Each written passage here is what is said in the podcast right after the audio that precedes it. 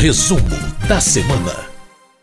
Bom, muito bem. Toda sexta-feira nós trazemos o resumo da semana para mostrar o que aconteceu de mais importante ao longo dos últimos dias na Câmara dos Deputados.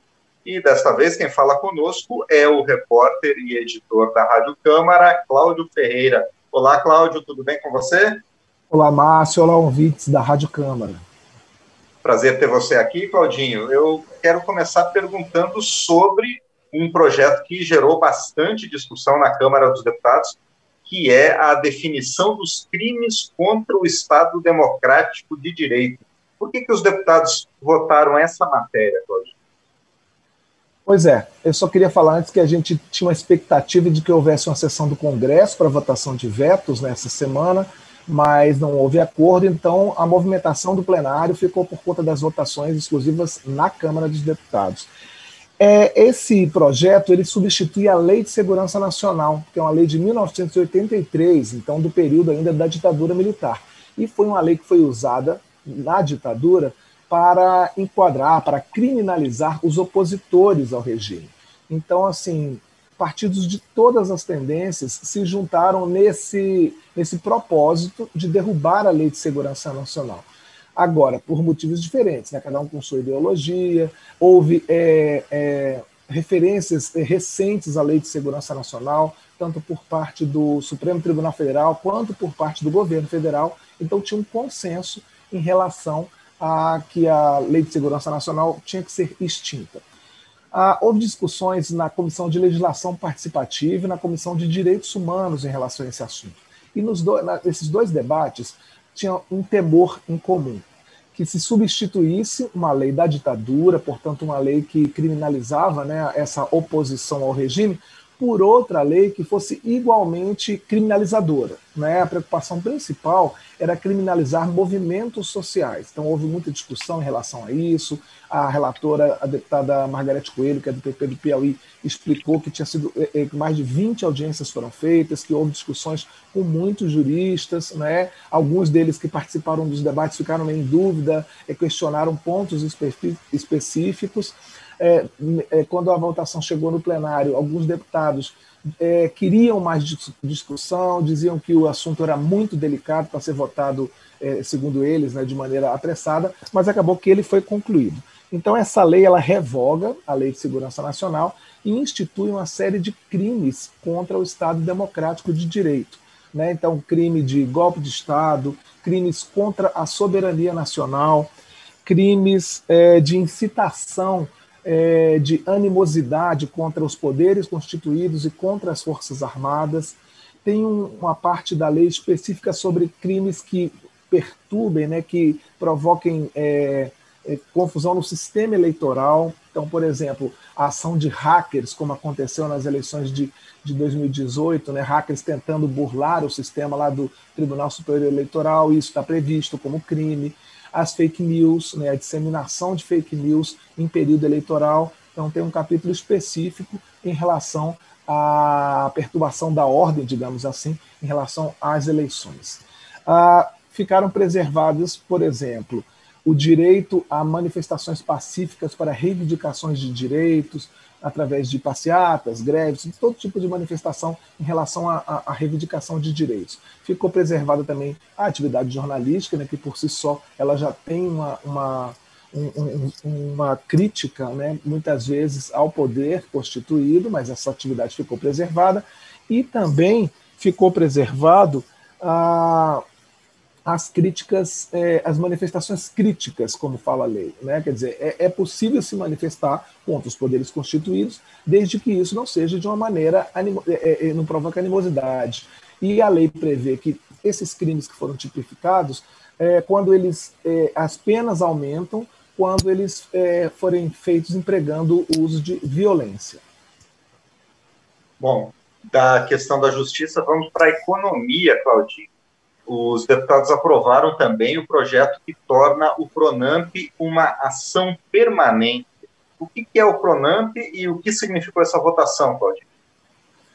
Pois é, o Pronamp é um programa de apoio às micro e pequenas empresas e ele foi instituído no ano passado para socorrer esses empresários que tiveram muito prejuízo por causa da pandemia, né, por causa das restrições, do fechamento, da interrupção de atividades durante a pandemia do novo coronavírus. Então, esse programa foi tornado permanente e aí uma série de providências para apoiar os microempresários. Então, por exemplo, é prorrogação de prazos de empréstimos, empréstimos que foram feitos no ano passado, já dentro desse contexto de pandemia, a balização da, da cobrança de taxas de juros também, não é? Então, tudo isso está sendo é, esmiuçado nesse programa, que ele vira um programa permanente. Inclusive, podem aderir a esse programa as empresas que foram beneficiadas por aquele programa de apoio ao setor de eventos, né, o PESE, um programa que foi aprovado também pela Câmara para apoiar especificamente essas empresas da área de eventos, da área cultural, que também ficaram paradas por conta da, da pandemia. Então, essa é, foi, foi, reivindicação é, é, feita aos deputados por esse, esse, esse setor, e os deputados lembraram que esse setor ele é responsável por mais de 50% das vagas formais de trabalho no Brasil. Pequenos e microempresários, a gente tem ideia de sempre de grandes fábricas com grandes com grande número de, de trabalhadores, com empresas, conglomerados, mas o que se sabe é que mais de 50% é, das vagas formais de trabalho no Brasil elas são mantidas por essas pequenas empresas. Então, a reivindicação foi isso, um programa permanente para poder apoiar esses pequenos empresários, que ainda estão com dificuldades, dependendo do setor, ainda não estão com a sua atividade normal regularizada. Pois é, a gente conversou essa semana com o relator dessa matéria numa comissão da Câmara, na Comissão de Desenvolvimento Econômico, e ele destacou justamente essa questão dos empregos formais gerados pelas micro e pequenas empresas e também o auxílio ao setor de eventos, né, que vai receber até 20% dessa linha de crédito criada por, pelo Pronamp agora que ele é permanente. Bom, e por falar em crédito, a Câmara também aprovou a criação de duas loterias para buscar mais recursos para as áreas da saúde e do turismo. Foi tranquilo isso ao longo da semana, Claudinho? Pois é, não, teve muita discussão, é, enfim, queria, o projeto quer aproveitar o próprio, é, a própria tendência do brasileiro a jogar, a apostar em loterias, para poder também é, vendo esse, esse período de pandemia. Né? E acabou, é, é, as propostas incluíam outras sugestões de loterias, mas acabou que ficaram essas duas, a Loteria da Saúde e a Loteria do Turismo. A Loteria da Saúde vai, é, enfim, os recursos dessa loteria, eles serão direcionados diretamente para o Fundo Nacional de Saúde, ela vai durar enquanto estivermos nesse é, período de calamidade é, é, sanitária, né, mesmo que não haja uma, a, o, o, estado de calamidade pública oficial não esteja em vigor, mas estamos num período de calamidade sanitária, e é, esse dinheiro arrecadado com o, a, a loteria vai ser utilizado em ações de prevenção e de combate à pandemia. No caso da loteria do turismo, é, os recursos vão direto para o Fundo Geral do Turismo, no caso da Loteria do Turismo, ela tem uma, uma vigência determinada, ela só vai até 31 de dezembro desse ano, mas ela também tem a, a incumbência né, de socorrer o setor de turismo, que também foi um dos setores mais afetados pela pandemia, porque as pessoas, obviamente, cortaram férias nesse período de restrições sanitárias, os hotéis viram a ocupação despencar, né, hotéis, restaurantes da, das áreas turísticas, né, é, várias cidades do país é, têm uma dependência econômica muito forte no turismo, né, então esse, é, essa loteria vai é, subsidiar, vai financiar empréstimos para que essas empresas do setor de turismo possam se reerguer, possam se manter enquanto a questão do turismo em geral, das férias das pessoas, da vinda de turistas estrangeiros não for regularizada. Bom, e o mesmo acontece também na cultura e os deputados fizeram uma movimentação no sentido de dar suporte também para os trabalhadores e para as empresas da área de cultura. De que forma isso aconteceu, Claudinho? Pois é, é uma medida provisória que foi aprovado aqui na Câmara e que regulamenta o Plano Nacional de Cultura. Esse Plano Nacional de Cultura ele tinha vigência até dezembro de 2020. Ele, ele durou 10 anos e teria que ser renovado. Por conta da pandemia, essa renovação não foi feita a tempo, e aí é, é, é essa medida provisória foi, é, enfim, procurou corrigir esse atraso e estender essa vigência do plano até dezembro de 2022. O Plano Nacional de Cultura ele, ele organiza o, que, o chamado Sistema Nacional de Cultura, né? os fundos, Fundo Nacional, fundos de cultura dos estados e municípios, né? e ele é importante para balizar as ele, ele dá suporte às políticas públicas na área de cultura. E só lembrando que a cultura também foi um dos setores mais afetados pela pandemia, né? Como eles dizem, foram os primeiros a fechar, serão os últimos a retomar as atividades. Então, é, essa reestruturação do plano é importante. A gente teve, por exemplo, é, um exemplo aí na aprovação da Lei Aldir Blanc, essa lei que foi aprovada no ano passado para socorrer os trabalhadores da cultura, e um dos elogios à Lei Aldir Blanc, apesar de vários problemas que os artistas tiveram para para ter acesso a esse dinheiro, um dos eh, elogios foi que a rapidez com que os recursos chegaram, justamente porque eles foram do Fundo é, é, Nacional de Cultura para os fundos dos estados e dos municípios sem intermediários. Né? Eu, acompanhei algumas audiências públicas e os artistas elogiaram essa rapidez que nem sempre ela acontece né, quando é no repasse de recursos para o setor cultural. Então, é, essa medida provisória ela reorganiza o Plano Nacional de Cultura e incorpora, inclusive, é a questão da pandemia. Então, é, na, é, eles é, modificaram a vigência, estenderam a vigência do plano e estabeleceram que vai, vão ser feitas reuniões, seminários, avaliações e monitoramento periódico de como estão as políticas culturais nesse período de pandemia e como é que elas vão ser feitas para poder continuar apoiando os artistas do país.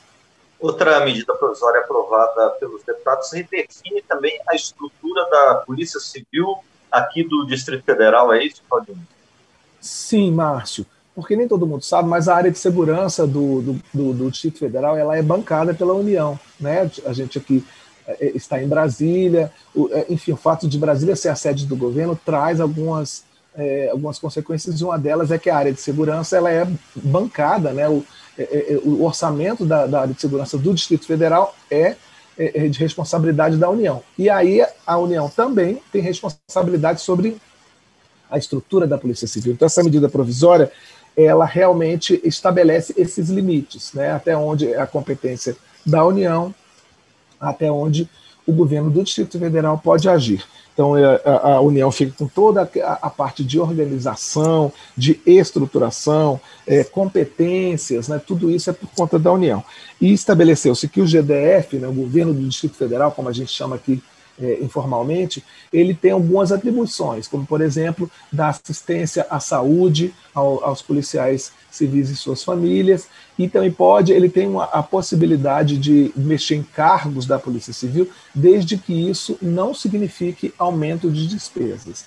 Então, foi uma medida provisória importante para estabelecer esses limites, até onde vai a competência do governo federal, até onde vai a competência do governo do Distrito Federal.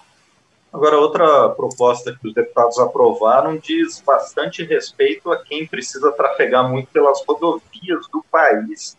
Como é que vai, dar, vai se dar, Claudinho, esse pagamento proporcional nos pedágios nas estradas?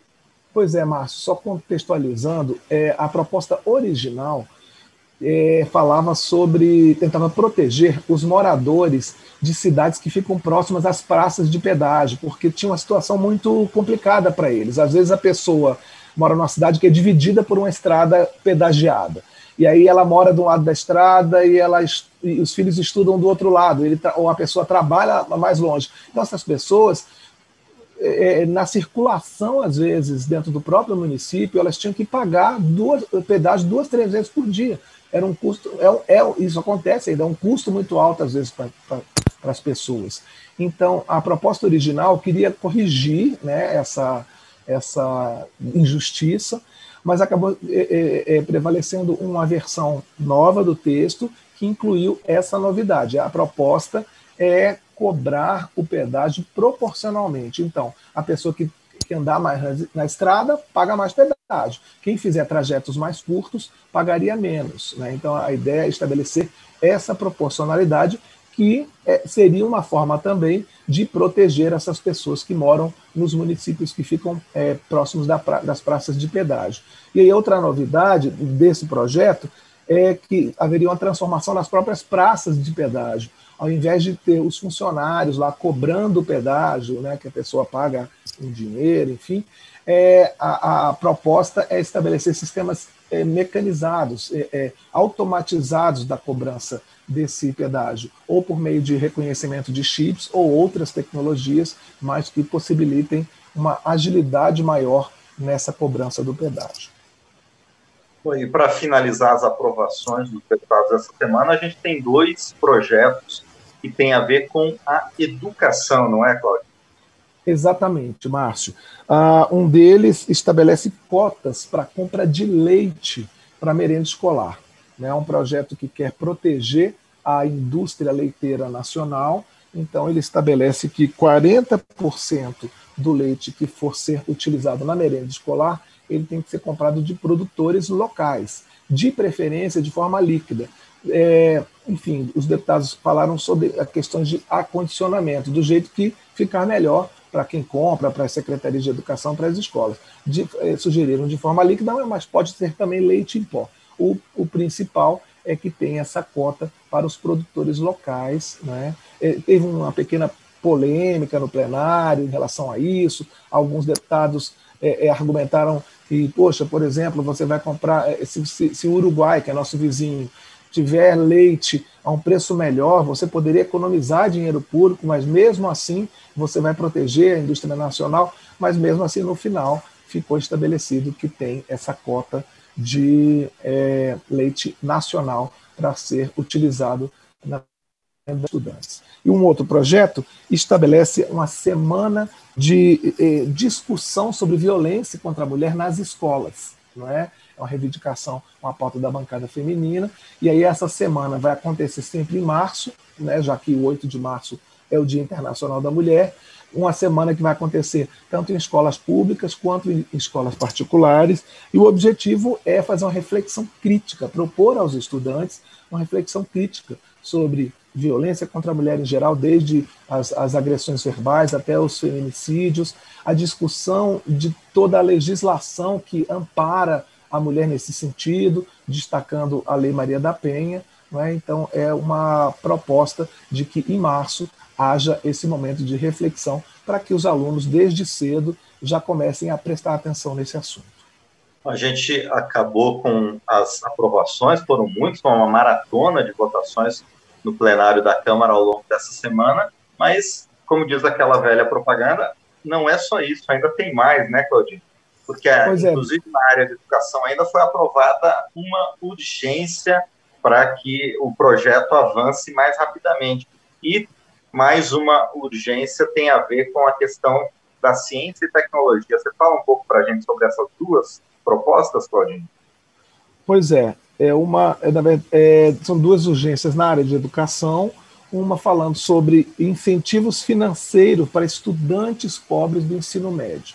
Não é a ideia também é, voltando a falar da pandemia. Nesse período de pandemia, tem se observado uma evasão escolar muito grande, dificuldade dos estudantes de acompanharem aulas remotas por conta de problemas com conexão de internet. Então, a ideia é ter um, esse projeto, dar um incentivo financeiro para os estudantes pobres do ensino médio, para que eles permaneçam na escola, né, para que diminuam esses índices de evasão, evasão escolar.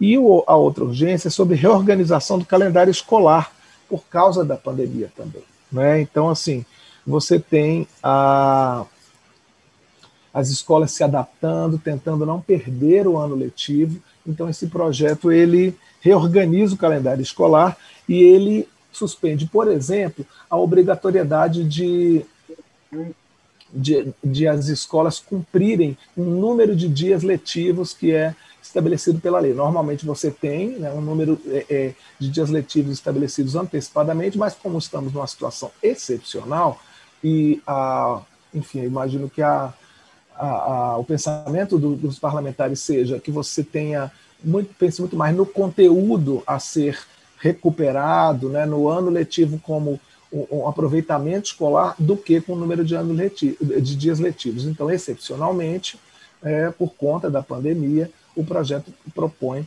que possa ser flexibilizada essa exigência do número é, estabelecido de dias letivos. E a outra urgência que tem a ver com as pesquisas sobre a Covid-19, Claudinho? Ah, é, o, o, o, fundo de pesquisa, não é? é um, um, isso, um programa de... Pró-Pesquisa, é isso que os Exatamente, exatamente, um, fundo de pesquisa para é, continuar, é, continuar desenvolvendo estudos científicos sobre a Covid-19. Perfeito. Bom, e além dessa movimentação toda no plenário, as comissões da Câmara também tiveram bastante atividades inclusive recebendo nada menos que quatro ministros ao longo dessa semana, não é, Claudinho? Pois é, foi a maratona de, de esplanada dos ministérios dentro do, do Congresso Nacional. Né? É, a gente destaca, em primeiro lugar, a vinda do ministro Paulo Guedes.